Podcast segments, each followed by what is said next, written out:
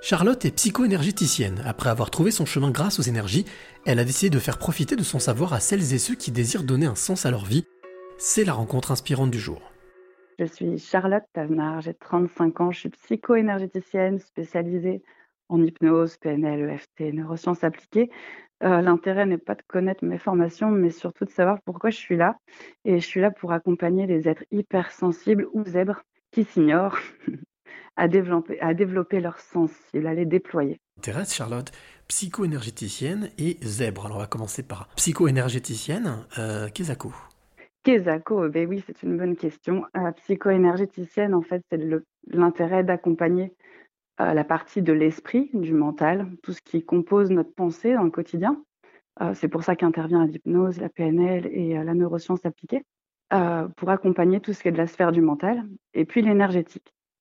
Parce que euh, les études de la mémoire de l'eau, par exemple, du docteur Emoto, nous montrent que notre pensée euh, peut générer de la putréfaction, en fait, dans notre corps. Et tout ça, ça se passe également dans nos cellules. Donc l'intérêt de l'énergétique étant de venir accompagner le travail de l'esprit et de travailler aussi sur les marques qu'il peut y avoir dans nos cellules il est là l'intérêt. On est en plein sujet presque de lâcher prise, c'est-à-dire euh, savoir mettre son, son, mental de côté mm. pour pouvoir euh, profiter de, de, ce qui peut nous attendre ou de ce, qui, de ce qui peut nous arriver de bon. Le lâcher prise, je pense qu'il intervient à un moment donné, de toute façon, dans le parcours. Euh, souvent, c'est beaucoup de prise de conscience en fait qui l'amène, et c'est aussi les vertus d'un soin énergétique. C'est-à-dire que en fait, tout ce qui est bloqué par la pensée va recirculer après un soin, que la personne le veuille ou non en fait. Et il peut se passer des prises de conscience très importantes, ou au bout d'un moment, le déclic du lâcher-prise peut venir, ou pas. Certaines personnes peuvent rester des années en fait à faire des soins énergétiques, uniquement des soins énergétiques, et à conserver toujours le même état de pensée. Ce qui fait que, en fait, au bout d'un moment, vu que la pensée génère l'équilibre dans notre corps et la qualité des échanges cellulaires, en épigénétique, euh, l'eau, c'est le véhicule de l'information. Donc l'intérêt d'accompagner le mental étant aussi d'accompagner l'intégration du soin. Si l'esprit, lui, se libère, le corps ne va plus réintégrer de, mauvais parcours cellulaires en fait. Un peu plus accessible, on peut dire que tu es un peu comme une, comme, comme une, comme une mécano avec tes clés et que tu vas euh, déverrouiller, débloquer des choses qui sont grippées. Exactement. J'ai ma boîte à outils où il y a l'hypnose, la PNL, tout ça ce sont des mots, ce sont des formations qui m'emmènent à pouvoir accompagner euh, sur mesure. En fait, je ne sais jamais comment les accompagnements vont se passer. L'hypnose peut intervenir, voire jamais. Euh, certaines personnes euh, ont une capacité d'avoir une lucidité très grande, euh, d'être pertinent, de ne pas se mentir à eux-mêmes. Et je pense que cette posture-là vis-à-vis de soi-même, quand on veut vraiment investir sur soi, je ne parle pas de travail, j'aime pas ce mot-là, c'est d'investir sur soi. Mais je pense que quand il y a une vraie implication, il y a un résultat.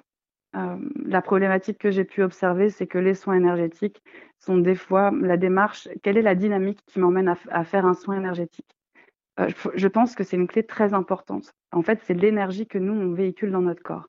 Quelle est ma dynamique quand je vais voir un thérapeute? Est-ce que j'y vais parce que je veux un coup de baguette magique? Est-ce que j'y vais pour avoir une clé supplémentaire pour avancer et investir sur moi? Euh, Quels sont les mots que j'utilise quand j'y vais? Tout ça, en fait, génère une dynamique et une énergie. Et tout ça, on en est responsable. Donc l'intérêt d'accompagner l'esprit est vraiment là pour moi. Est-ce que tu as eu ce déclic? Comment est-ce que tu as fait ce, passage? Qu'est-ce qui a été le... C'était une rencontre? Ça a été un instant? Euh, on peut dire que c'était une rencontre. Euh, une rencontre avec le burn-out, mais surtout avec euh, les parties de moi-même que je ne voulais pas accepter, dont le fait d'être haut potentiel émotionnel. ça a été quelque chose que j'ai rejeté parce que je ne voulais pas appartenir à une case.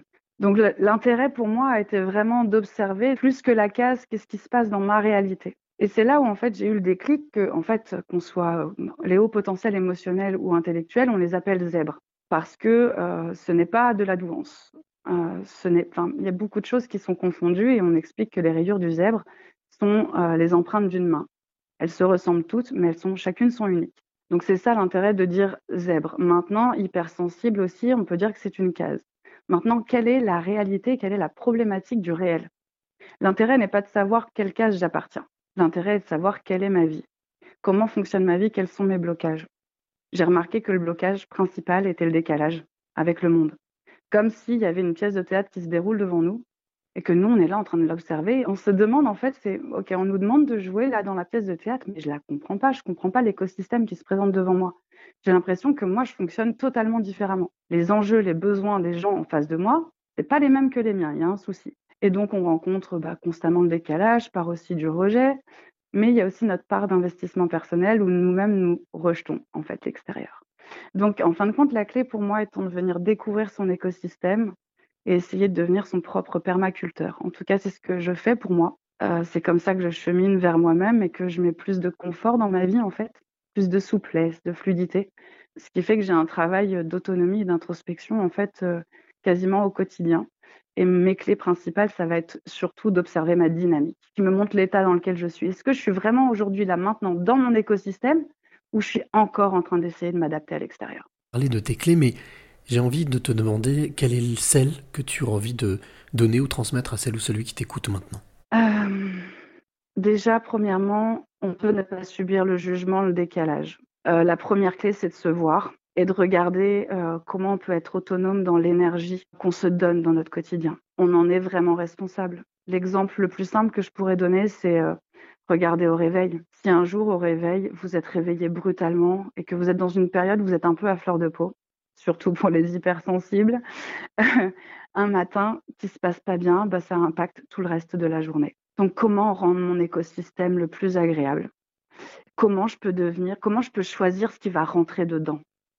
Donc ça demande aussi, oui, peut-être une introspection plus ou moins importante selon les histoires, mais je pense que la clé étant de veiller à sa dynamique. Et au lieu de se dire comment je peux m'aimer plus, parce que cette notion de toujours en faire plus renvoie à cette notion de ne pas être assez. Attention à nos mots. S'il n'y a pas de s'aimer plus, c'est comment je peux me permettre de moins souffrir. Parce que l'hypersensible, vous êtes dans son quotidien, à beaucoup de moments de décalage, et ça devient de la souffrance au bout d'un moment. Ça peut aller jusqu'au burn-out ou la dépression. Donc, surveillez la dynamique de vos mots et créez votre propre énergie. Soyez votre permaculteur. Voilà la, clé que j'aurais envie de donner, c'est oui, la dynamique, le fait de la surveiller peut vous emmener à co-créer votre vie dans votre écosystème et vous choisissez ce qui rentre dedans.